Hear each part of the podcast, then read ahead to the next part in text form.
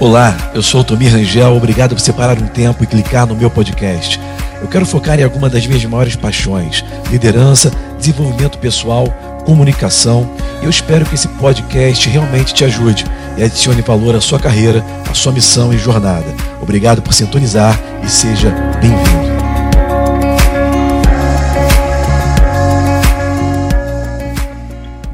Gente, eu quero deixar essa palavra para vocês nesse domingo.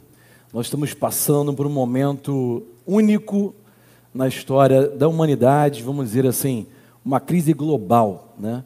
Uma crise no, no âmbito da saúde.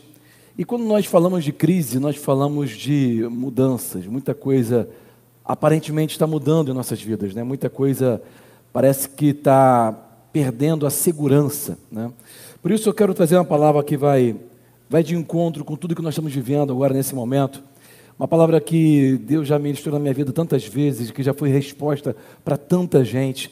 Por mais que você já tenha ouvido essa palavra, tenho certeza que vai ser resposta para você hoje. Amém. Sabe, essa palavra ela é reveladora. E sempre quando nós recebemos uma palavra reveladora, é, muito provavelmente os seus sentimentos eles vão e a sua mente ela vai brigar. A nossa mente é um campo de batalha.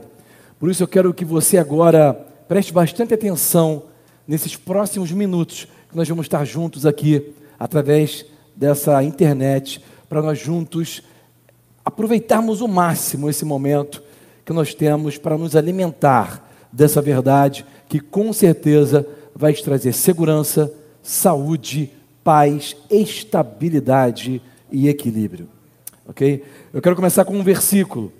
Eu vou ler alguma coisa com você aqui hoje, mas, alguns textos aqui conhecidos mas eu quero começar com um versículo que está lá no Novo Testamento, algo que o grande apóstolo da Bíblia do Novo Testamento escreveu para o seu filho na fé. O apóstolo Paulo escreveu para Timóteo, em 2 Timóteo, capítulo 1, versículo 7, muito conhecido. Ele começa dizendo assim, nesse versículo 7, porque Deus, Ele não nos deu o espírito do medo. E algumas traduções dizem espírito de covardia. Mas Ele nos deu poder, amor e equilíbrio. Em outras traduções, moderação. Em outras traduções, é, mente equilibrada. Né? Eu gosto muito da tradução em inglês que fala sound mind, ou seja, mente saudável, mente sã. Perceba então que nesse versículo somente, Paulo já está falando aqui algo poderoso demais para nossas vidas. Ele está dizendo que Deus não nos deu o espírito do medo. Duas coisas nós vemos nessa primeira frase. Primeira coisa que ele está nos dizendo: que o medo não é um sentimento, simplesmente. Você pode sentir o medo, mas ele não é um sentimento natural para o ser humano. Como que nós sabemos disso? Porque ele diz assim: Deus não te deu. Se Deus não nos deu, isso não é natural para a gente. Você concorda comigo? Se Deus não me deu, eu não quero isso. Então, duas coisas eu entendo: não é natural e eu não quero, porque Deus não me deu. Se Deus não me deu, eu não quero. E eu entendo que o medo não é um espírito, não é um sentimento, mas é um espírito.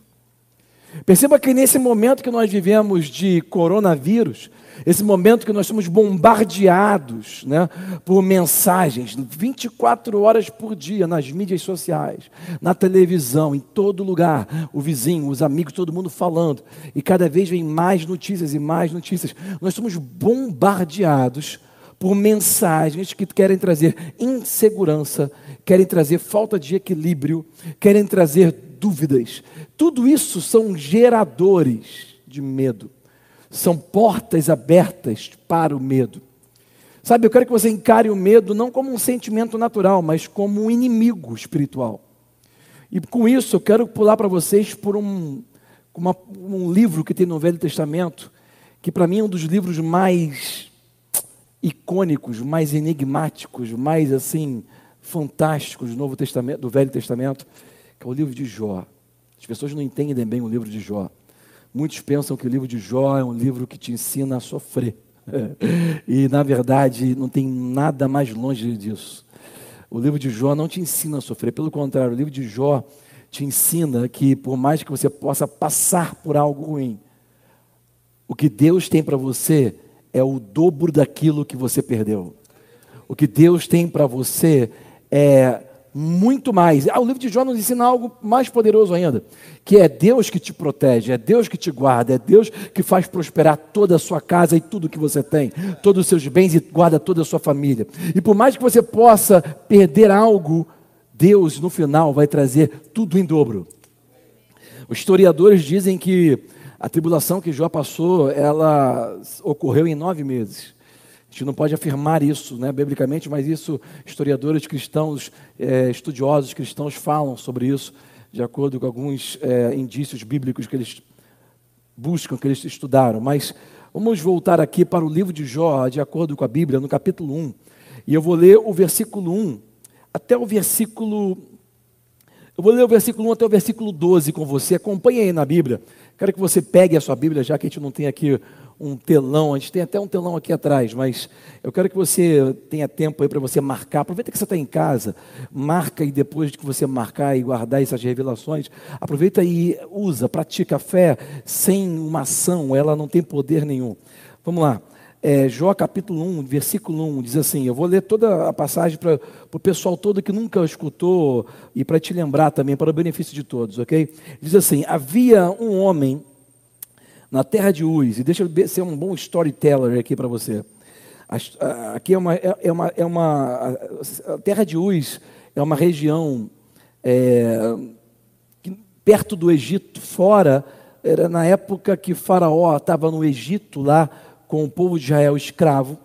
Essa terra de Uz era um povo que vivia fora daquela grande megalópole do Egito, ok? E ali estava um homem chamado Jó, entre outras pessoas.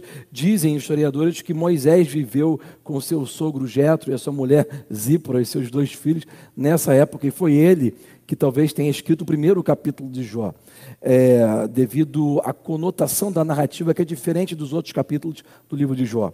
Vamos voltar aqui. Capítulo 1, versículo 1 diz assim: Havia um homem que na terra de Uz, nessa, nessa região, cujo nome era Jó, e este era homem sincero, reto, temente a Deus e desviava-se do mal. Nós vemos aqui quatro características fantásticas de um homem que você fala assim, cara, eu quero fazer negócio com esse cara.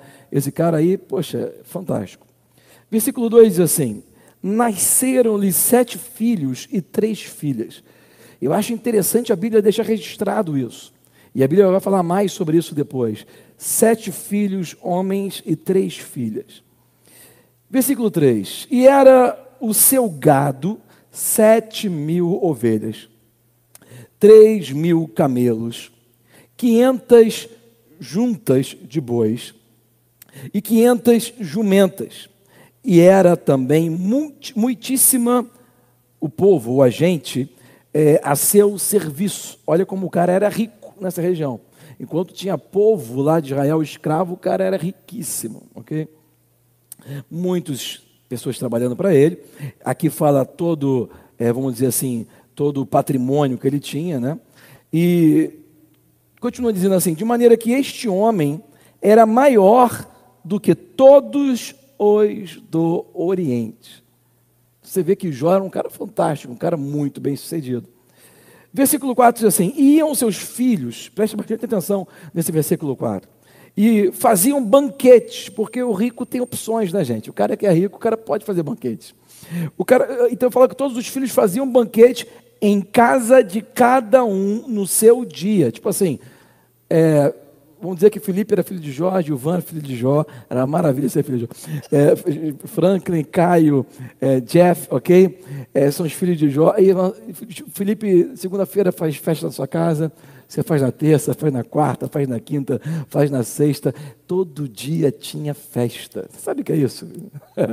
Todo dia tinha festa, porque cada filho fazia festa. Mas olha o detalhe que a Bíblia falava aqui, nesse versículo 4 em cada um fazia no seu dia e enviavam e convidavam as suas irmãs, as suas três irmãs, a comerem e beberem com eles. E eu acho interessante a Bíblia deixar isso claro e deixar isso bem assim específico falando sobre isso. Por quê? Porque na verdade, gente, se você for estudar historicamente a posição da mulher na sociedade naquela época era bem diferente de hoje. A mulher hoje em dia ela é valorizada. Se você for estudar é, historicamente, você vai entender que a mulher, no âmbito, vamos dizer assim, social, ela começou a galgar passos assim de valorização de novo na sociedade, tanto no Oriente para o Ocidente, o Ocidente foi muito mais rápido, depois de Cristo. Antes de Cristo, a mulher era muito pouco valorizada. Isso aqui, o mundo, ele veio no, do Oriente, né? No Oriente, principalmente, a mulher, nessa época, não valia quase nada. Até hoje, se você for no Egito, tem até a brincadeira que você vai lá e as pessoas, é, se você acha muito bonita a menina lá, vai querer trocar ela por camelo, né? Vale tantos camelos. Até hoje, no Egito, é assim. No Oriente ainda tem essa cultura, quanto que vale a mulher, aquela coisa, ainda é, é cultural essa coisa. E sabe, naquela época, para a Bíblia escrever que os filhos homens convidavam as suas irmãs, você vê que o contexto daquela família era um contexto saudável, era um contexto atípico, era um contexto, vamos dizer assim, benéfico, onde as irmãs comiam e bebiam com os homens. Sabe, eu não preciso falar muito, não preciso muito tempo atrás. Eu me lembro que quando eu consegui uma universidade na década de 90 nos Estados Unidos, olha, Estados Unidos, primeiro mundo, ok? E nessa época, em 93, 94, quando eu cursei a universidade lá no estado de Oklahoma, eu me lembro que antes de eu entrar na faculdade, eu passei uns seis meses estudando inglês. Porque todo estudante nos Estados Unidos é internacional, chama foreign students, todo estudante nos Estados Unidos, para entrar numa faculdade nos Estados Unidos, é, se você vem de um outro país, você tem que fazer uma, uma prova chamada TOEFL. Né? Até hoje é assim. Hoje é mais fácil, pode fazer o TOEFL aqui no Brasil e já entrar como se fosse um vestibular para você se capacitar na língua, para conseguir ter a pontuação e entrar numa, numa universidade. Na minha época, o TOEFL só podia ser feito lá no local, na própria universidade, e era dificílimo e tudo, então eu não estava muito garantido, então eu fui estudar um pouco de inglês, e tinha um curso de inglês dentro da universidade para estudantes internacionais, e eu me lembro que eu entrei lá, e lá naquele curso de inglês tinha estudantes de todo lugar do mundo, ok? Tinham pessoas é, do México. Eu era o único brasileiro, mas tinha pessoas do México, tinha pessoas é, da América Central, um, um amigo é, da, da Colômbia, e o resto era tudo asiático. Impressionante. Eu até aprendi a falar um pouco de coreano, chinês e japonês, porque eles gostavam de quando você falava, né? Oi, como vai? Bom dia. E eu aprendi com aqueles meus amigos. Eu tinha um amigo da Coreia que chamava Guian. O nome dele era Guian. E eu falava, Anahaseo Chingo. E ele, oh, ele gostava que eu falava coisa assim, como vai, amigo, né? E eu tinha amiga é, chinesa, esqueci o nome dela, e aprendi a falar como vai, ni hao, ma, ni hao, chen, chen. E eu tinha um amigo japonês, e esse japonês, cara, o nome dele era Akira. Parece até mangá japonês, mas não. O Akira, ele era magro, aquele cabelinho assim, lisinho, ele era todo assim, chique, sabe? O japonês é diferente dos outros. Eles são mais desenvolvidos, né? É diferente do coreano, é diferente do chinês. Ele é mais desenvolvido, ele é mais chique, ele é mais assim, esse olhar superior, sabe? Olha só, é, parece que tem aquelas as bases culturais dele são mais, é, vamos dizer assim, mais ele, ele, leva aquela coisa mais a sério, sabe? Ele não é muito amigável. O Akira ficava assim magrinho, me lembra bem magrinho, andava assim mais chique. E a namorada dele estava com ele lá. Ele levou a namorada, isso no começo da década, no começo da década de 90. Então ele já era né, para Frentex, vamos dizer assim, num ambiente cristão. E o Akira, ele me ensinou algumas coisas, me convidou para passar férias lá na, junto com a família dele na casa lá no Monte Fuji, em Fujisan, né, um monte lindo que tem na, no Japão. Eu nunca fui, deveria ter ido, porque, né, imagina ficar lá com, com Akira comendo lá o, o Hot Philadelphia. e, na verdade, ele era assim, bem de vida, né, família rica, etc. E o Akira, ele era muito assim, mas ele falava pouco. Você vê já a coisa cultural da Ásia, né, do, do Japão. E uma coisa que eu achava impressionante, gente. Pleno década de 90 já, quase final do século 20, 21. É, Pastor Franklin, o Akira, quando nós chegávamos na, na cafeteria, ano passado eu tive até o privilégio de levar meus filhos lá para conhecer a cafeteria da universidade, que é gigante, é ou não é? É fantástica, tem muitas comidas, etc. Você lá, fica doido, é maravilhoso. Baratinho, uma delícia. hambúrguer, toda vontade, imagina, Jeff. E, e, quando você chega lá, eu me lembro que tinha aquelas mesas, aqueles estudantes, todo mundo jovem, né, comendo, conversando. E de repente o Akira chegava e a, a, o nome da namorada do Akira chamava-se Kimiko. em português pega até mal, né? Mas Kimiko, né? Mas a Kimiko, ela era tão gente boa, ela era tão simpática. E ela, olha o que acontecia. Eu chegava, me servia, americano assim, bandejão, aquela coisa bem help yourself, aquele self-service, né? Você auto se serve. E todo mundo servindo, jovens conversando, aquela coisa toda. O Akira sentava, não fazia nada. A Kimiko ia lá, pegava a comida que ele gostava. Eu via ela aquecendo, pegando aqueles é, champignon, que chama, chama mushroom, né? Em inglês, que é o champignon. Como é que fala? É, é, aquele cogumelo, né? E botava aquele queijo, assim, cortadinho, botava no micro-ondas, derretia o queijo, trazia para ele, ele comia, e eu achava aquilo estranho. Eu tinha 18, 19 anos, eu chegava para ela, Kimiko, você não vai comer? Você não vai, está todo mundo aqui? Ela, ela ficava esperando com um sorriso no rosto. Quando ele acabava de comer, ela ia se servir. Gente, quase século 21. Numa universidade nos Estados Unidos, primeiro mundo. A mulher, a menina a namorada, ainda estava com essa, vamos dizer assim, com esse comportamento. Imagina na época de Jó, quando a Bíblia fala que os irmãos convidavam as irmãs, naquela época, milhares e milhares de anos, antes de Jesus nascer, gente. Imagina isso. Na Ásia, ok? No Oriente, para, para estar escrito na Bíblia que os irmãos convidavam as irmãs para comerem e beberem com ele, é porque tinha muita honra ali. Aquela família era uma família especial, diferente. Quero que vocês vejam isso. isso. Eu estou contando a história para que vocês realmente entrem, entendam o que está acontecendo aqui.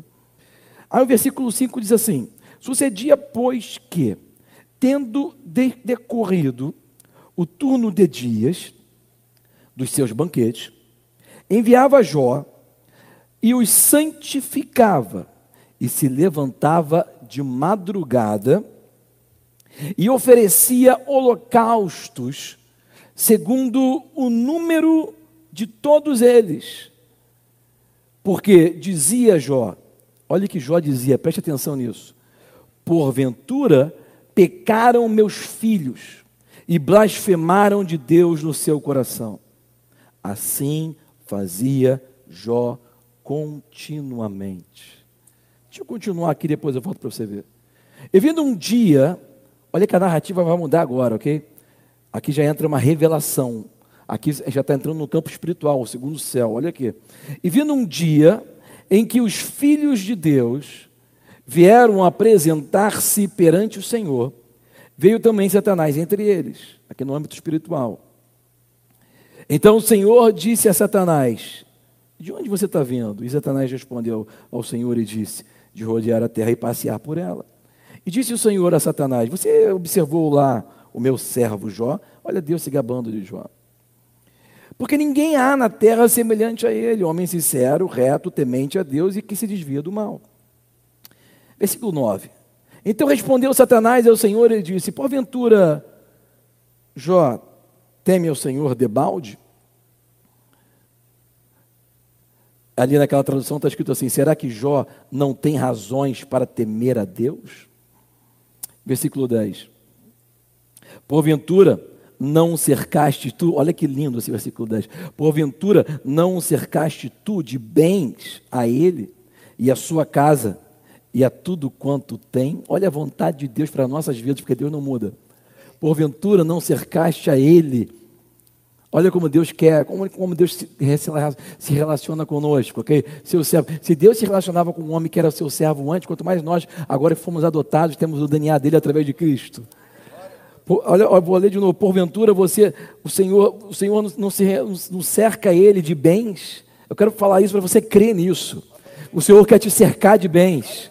Olha que ele fala mais: a sua casa, cercar a tua casa, cercar tudo o que você tem. Essa é a vontade de Deus para a sua vida. Cercado de todo o coronavírus, cercado toda a tua casa, cercado todo o teu. Essa é a vontade de Deus para a sua vida. Satanás confessou, admitiu isso. Aliança, repete comigo aí na sua casa: aliança. A obra de suas mãos abençoastes. Olha o diabo confessando. E o seu gado, ou seja, todos os seus bens, o seu patrimônio, está aumentando na terra. Eu creio e recebo meu patrimônio aumentando na terra. Vamos ligar na mesma fé, amém, gente? Isso é aliança de Deus com os seus filhos. Versículo 11. Aí Satanás diz assim: Mas estende a tua mão e toca-lhe em tudo quanto tem, e verás se não blasfema a ti na tua face. Eu quero que você preste atenção nesse versículo 12, porque aqui tem um segredo que muitas pessoas não não se atentam para isso. Contudo, esse segredo aqui ele nos mostra como nós temos que nos portar diante da, da revelação que Paulo nos deu em 1 Timóteo 1,7. Diz assim: E disse o Senhor a Satanás: Eis que tudo quanto tem está na tua mão. Nessa, naquela tradução aqui no telão fala assim: Pois bem, tudo o que ele possui está nas suas mãos. Preste bastante atenção quando a Bíblia deixa registrado algo que Deus ou Jesus está falando. Porque a Bíblia ela contém a palavra de Deus, algo que é uma história a respeito de um relacionamento com Deus. Mas quando você vê Deus falando, quando você vê Jesus falando, preste o dobro de atenção. Ok? Aqui é Deus falando com o próprio diabo. O diabo, o diabo não é nada demais, mas é Deus falando. Quando Deus fala, preste atenção. Olha o que Deus falou. A resposta de Deus. A resposta de Deus é muito importante. Ele fala assim: Eis que tudo o que ele tem está na sua mão. Olha o que Deus fala. Satanás ele tentou, ele, ele falou assim: Ah, se tu arrancares dele, se o Senhor é, tirar dele, ferir ele, ele vai, ele vai te amaldiçoar. Parece que ele estava tentando a Deus, né? Não dá, ninguém consegue tentar a Deus. A Bíblia já fala que Deus não pode ser tentado pelo mal. Mas Deus respondeu Satanás. E a Bíblia diz que na resposta dele, Deus você acha que Deus mente? Não, ele não consegue mentir. Não é que ele não tentou, ele não consegue, porque tem tanto poder na palavra dele que se algo que ele falar não existir, passa a existir só porque ele falou. então ele não consegue mentir, só é por causa disso, né? Ele tentou, ele não consegue. É, é, é isso que Romanos 4 fala, né? É, é, ele chama as coisas que não são como se fossem. É, não é, mas ele fala, começa a ser. É, não tem como ele mentir, ele não consegue. Mas o Deus que pode tudo não consegue mentir. Mas Deus vai e fala uma coisa. Cara, o que Deus falou aqui nesse versículo 12, ele revelou a Satanás uma verdade que Satanás não estava vendo. Porque Satanás estava tentando uma maneira de tocar na vida daquele cara. Sem perceber que o que o cara tinha, o que Jó tinha, já estava na mão dele. Muitas pessoas, ao longo da minha vida toda, eu escutei as pessoas dizendo que Deus, ele pegou e deu para Satanás, para Satanás fazer o que queria. Se eu aceitasse isso como verdade, eu não poderia confiar em Deus. Porque se Deus é um Deus que me protege, como ele falou aqui, o próprio Satanás falou: você cerca ele, você aumenta ele, você guarda ele, a casa dele, você guarda tudo. Por isso que ele está crescendo. Se esse Deus que me faz crescer, me, me protege, é o mesmo Deus que arranca o que eu tenho e dá para Satanás, como que eu vou confiar num Deus? Assim, parece ser bipolar, precisa tomar remédio para o lítio no cérebro. Por quê? Porque um dia ele está me protegendo, outro dia ele está entregando para o diabo me matar. Como que eu vou confiar num Deus? Não, eu posso confiar em Deus por quê? Porque eu sei que a palavra dele não falha. Porque o dom é sem arrependimento, porque quando ele dá, ele não tira, porque eu sei que quando ele faz, ele não volta atrás. Então não foi Deus que deu para Satanás, e é, é isso que Deus falou no versículo 12. Ele fala assim: tudo que ele tem está nas tuas mãos. Quando Satanás soube disso, olha o versículo 12. Aí ele continua dizendo: somente contra ele você não tocará. Olha que coisa interessante. Você não vai conseguir tocar nele, mas tudo que ele tem está na tua mão. Se você voltar comigo aqui, o que nós acabamos de ler, você vai perceber que Jó, por duas vezes, do versículo 1 até esse versículo 12, por duas vezes, tanto Deus falou quanto no primeiro versículo a Bíblia fala, que Jó era homem íntegro, sincero, desviava-se do mal e reto. Um cara que é assim, um cara que Deus fala que é assim, ele não tem medo de morrer. Você concorda comigo? Um cara que é assim não tem medo pela própria vida. Um cara que é reto, que se desvia do mal, que, sabe, deixa eu te falar uma coisa que Smith Wigglesworth sempre falava. O que vai te dar mais confiança diante de Deus é uma vida, uma vida reta diante dele. Escuta isso. Eu sei que pela graça nós somos salvos através da fé. Eu sei que nós temos um advogado, e se nós errarmos pelo nosso arrependimento, ele é fiel para nos purificar de, é, de toda injustiça e nos per perdoar todos os pecados. Eu sei disso. Mas deixa eu te falar uma coisa: quanto mais você se desviar do mal, mais você vai ter confiança diante dele. Experimenta se desviar do mal, experimenta. Se Jó no passado conseguia se desviar do mal, você hoje com o Espírito Santo consegue se desviar do mal muito mais do que ele. A gente, na verdade, nós, como o apóstolo Paulo falou, nós somos inexcusáveis. Ok? Mas, vamos voltar aqui para o texto. A Bíblia fala duas vezes as características de como Jó era. Deus falou para Satanás: na vida dele você não toca. Por que, que Satanás não tinha poder de tocar na vida dele? Porque não tinha medo de morrer. Nos versículos anteriores, nós vemos que Jó sacrificava pelos filhos ele não sacrificava em prol da vida dele. Ele não acordava de madrugada para sacrificar pela vida dele, mas era em prol dos filhos. Por quê? Porque ele dizia no coração dele: Vai que meus filhos, nas suas festas, zombaram de Deus, falaram mal de Deus. Ele ia lá, cobria os filhos. E a Bíblia fala que ele fazia isso continuamente. E a Bíblia deixa clara que, que ela, que ele acordava de madrugada. Deixa eu te falar uma coisa. Um cara que é rico como Jó era rico. Cara, deixa eu te falar. Um rico pode ter o problema que for, ele dorme bem. Tem muita gente que sabe que Jesus é paz, é o príncipe da paz. Mas deixa eu te falar uma coisa para você: dinheiro guardado no banco também é paz. Não é só Jesus que é paz, existe também você ter uma boa administração, vai te trazer paz. O provérbio diz que você administrar bem os seus bens vai trazer proteção. Está me entendendo? Você ter, andar, andar com sabedoria vai te trazer paz. Então perceba que Jó tinha tudo para ter paz.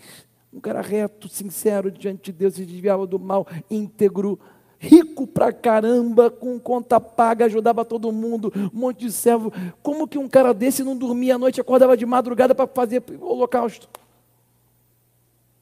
É porque ele estava angustiado. Ele pensava nos filhos, ele tinha temor pelos filhos, ele tinha medo de que os filhos estivessem pecando por causa da riqueza, por causa dos seus banquetes. Quem está me seguindo? Então perceba que Deus falou para Jó: tudo que ele tem está na tua mão. Mas você não toca nele. Por quê? Porque não consegue, ele não tem medo de morrer. Ele está reto diante de mim, mas ele tem medo de perder os filhos, ele tem medo de perder os bens, ele tem medo de perder as coisas. Quem está vendo isso? Você está vendo isso em casa hoje?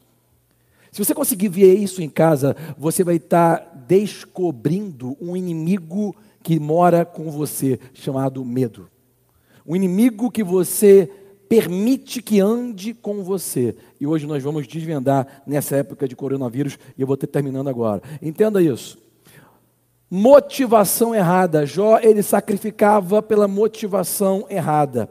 Os homens, tanto os homens quanto o diabo, veem o que nós fazemos. Deus vê por que nós fazemos. Você pode até ir para a igreja, você pode até louvar, você pode até ir acompanhando o culto agora, mas Deus não está vendo o que você faz. Deus está vendo por que você faz, por que você presta culto, por que você está adorando. Qual é a motivação que te levou? Você está adorando a Deus porque está com medo de pegar coronavírus? Ou você está adorando a Deus por aquilo que Ele é? Porque Ele é muito maior do que qualquer coisa. Nós não estamos fazendo culto pela internet porque o coronavírus é uma ameaça. Nós estamos fazendo culto pela internet porque nós cremos em cura. E prevenção também é cura. Prevenção também é saúde. Quem está me entendendo? Nós não temos medo do coronavírus. Nós estamos agindo com sabedoria diferente. E Deus está vendo por que nós fazemos isso. Como nós temos ensinado e falado aqui nas nossas comunicações, existem pessoas com níveis de fé diferentes. E nós temos que zelar por todas elas, ok? Então deixa eu terminar essa palavra, deixa eu te mostrar isso. Você já está entendendo que o medo é um espírito, como Paulo falou, e você já está entendendo que esse espírito, como nós vimos no livro de Jó, é um espírito conector. O medo te conecta com aquilo que você não quer. Deus falou para Jó: tudo que ele tem está na sua mão. Jó conectou tudo o que ele tinha com o diabo, através do medo que ele tinha de perder aquilo. Quer ver? Deixa eu te falar uma coisa que acontece na vida de todo mundo. Você já falou alguma vez, Felipe, Gilvan, assim, quando alguma coisa dá errada, você já falou assim, cara, hum, eu tinha, sabia que isso ia acontecer. Tinha medo que isso ia acontecer, eu tinha medo que isso acontecesse. Aconteceu. Quem já passou por isso? Deixa eu, deixa eu te mostrar isso. No livro de Jó, pula para o capítulo 3, versículo 25. Deixa eu ler o versículo 25 e 26 com você, lá no finalzinho do capítulo 3. Foi exatamente isso que Jó falou. Ah, pessoal da internet lá está falando agora assim, tem muito teólogo lá, porque isso aí vai correr o mundo inteiro, falando assim, mas ele não sabe o que ele está falando, porque Altomir ele é novo, ele é, quer dizer, hoje em dia nem fala mais que eu sou novo, né? Mas Altomir antigamente falava, mas assim, Altomir ele, ele não sabe o que ele está falando, isso aí é heresia. Por quê? Porque Jó disse, Deus deu, Deus tirou, bendito seja o nome do Senhor. Deixa eu te falar, irmão, quando ele falou isso, é, entre o capítulo 1 e o capítulo 3, Jó não conhecia a Deus. Ele fala no final, eu te te conhecia de ouvir falar, hoje meus olhos te veem. Quando ele falou que Deus deu, Deus tirou, foi porque ele tinha um relacionamento ainda muito superficial. Ele não via Deus, a motivação era errada, o relacionamento era errado, ok? Ele era íntegro, ele desviava do mal, mas ele não conhecia Deus como ele conheceu depois. Então se liga, capítulo 3, versículo 25, a Bíblia diz assim: olha o que Jó falou. Aqui ele admitiu que medo é um espírito conector. E se você vê isso hoje, você está desvendando o inimigo que está tentando morar com você e fazer você perder tudo que você tem. Se liga, porque nós estamos vivendo um tempo de medo. E nós temos que desvendar esse inimigo. Versículo 25 diz assim: Porque o que eu temia me sobreveio. Olha Jó dizendo: O que eu temia veio sobre mim. O que eu receava me aconteceu.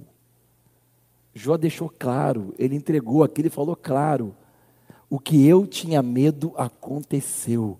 O que me deixava, o que me fazia acordar de madrugada, me deixava receoso, aquilo veio sobre mim. Se você permitir a sua vida, na sua vida, na sua casa, o medo entrar, deixa eu te falar uma coisa. Bota para fora hoje o medo da sua casa. E você vai começar fazendo isso, tirando ele da sua mente. Não permita que as más notícias te apanhem por alarde. Sabe, a Bíblia tem uma passagem nos evangelhos muito conhecida que diz a respeito de um homem chamado Jairo, que você conhece, um principal da sinagoga, que foi até Jesus dando uma declaração de fé. Jesus o seguiu, porque Jesus segue a nossa fé. No meio do caminho, os amigos de Jairo. Cuidado com os amigos que vêm com relatórios ruins, com má relatório. Chegaram para Jairo e falaram assim: a sua filha morreu, para de incomodar o mestre. A Bíblia diz que Jesus, escutando aquilo, chegou para Jairo e falou uma coisa. Na nossa Bíblia, em, em, em, português, diz assim: Jesus dizendo assim: não tenha medo, continue crendo. Mas na Bíblia original, no, no, no texto original em grego, escrito pelos, pelos é, apóstolos, ok? Eu tenho isso na Bíblia ampliada em inglês, que amplia o sentido da palavra em grego. A resposta de Jesus para Jairo, naquele momento de aflição, onde ele recebeu uma palavra de mau relatório, uma palavra de medo, de alarde, está escrito assim: Jesus disse para Jairo assim: Não permita ser golpeado pelo medo. O medo vem como um golpe na sua cabeça. Não permita ser golpeado. Não caia no alarde. Então eu não sei o que você está ouvindo hoje ao redor, não sei o que o repórter está te falando, o que as notícias estão te falando, se as, se as coisas estão piorando, mas não permita essa notícia vir como alarde. O coronavírus está debaixo dos nossos pés. Vou falar de novo. Nós não estamos deixando de fazer uma, uma, um evento presencial por causa de pouca fé ou muita fé, porque Jesus deixou de curar. Não, não, não, não. Nós estamos fazendo por prevenção, e prevenção também é cura. E tudo que é cura é da fé, e eu creio em tudo que é cura. Ok? Se for para prevenir, eu previno. Se for para tomar remédio, eu tomo. Se for para operar, eu opero, cirurgia. O que for, tudo que for para fazer você ficar curado, eu creio. Ok? Nós não somos bitolados e nem ignorantes. Nós temos que usar o conhecimento, temos que usar a fé, o bom senso, tudo junto.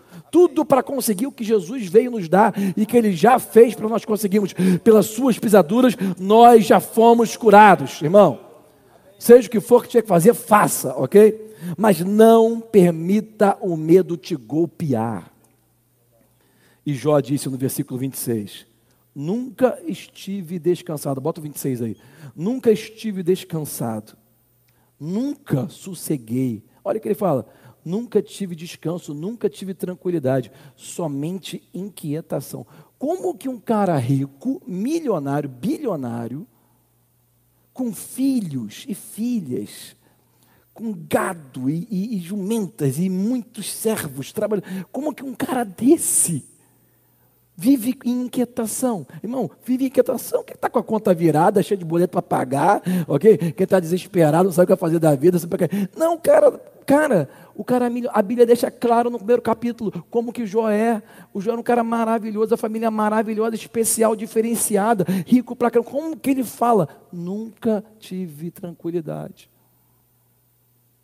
Perceba que isso, essa, essa falta de, de tranquilidade, ela nasceu do que ele falou antes no versículo 25, quando ele disse: O que eu temia, o que eu receava. Então perceba, gente, que o medo não é um sentimento, vamos dizer assim, inofensivo. Muito tempo atrás, eu estava com um pastor conhecido, não posso falar o nome dele, num carro dirigindo, indo almoçar na casa do meu avô. Ele estava dirigindo e esse pastor, conversando comigo sobre coisas da Bíblia, de repente ele fala uma coisa assim: ah, o medo não é uma coisa muito ruim. Tem até uma música do John Mayer, que ele fala que o medo é um inimigo mal entendido. E sempre que eu escuto essa música, eu pergunto para meus filhos: eu falo assim, o medo não é, é um amigo, o medo é um inimigo. John Mayer, na música dele, fala que o medo é um amigo mal entendido. Não, não, não, não. O medo não é um amigo, o medo é um inimigo. Esse pastor chegou para mim no carro e falou assim: Ah, o medo não é uma coisa ruim. Porque pensando bem, se eu não sei nadar e tenho medo de água, eu nunca vou me arriscar e cair na água. E eu fiquei pensando, parece razoável, mas não é. Tudo que envolve o medo é ruim. Deixa eu te explicar. Eu até falei para ele na hora no carro e ele ficou meio sem resposta. E eu, te, eu creio que isso foi sabedoria do Espírito Santo. Na hora eu falei assim, pastor, não concordo. Por quê? Porque se eu tenho medo de água, eu nunca vou aprender a nadar. Mas se eu tenho prudência, eu vou devagarzinho aprendendo até dominar isso. Mas eu não posso deixar o medo me paralisar. O medo te paralisa. Você não vai se arriscar, mas também você nunca vai aprender a nadar. Quem está me entendendo? Percebe a diferença?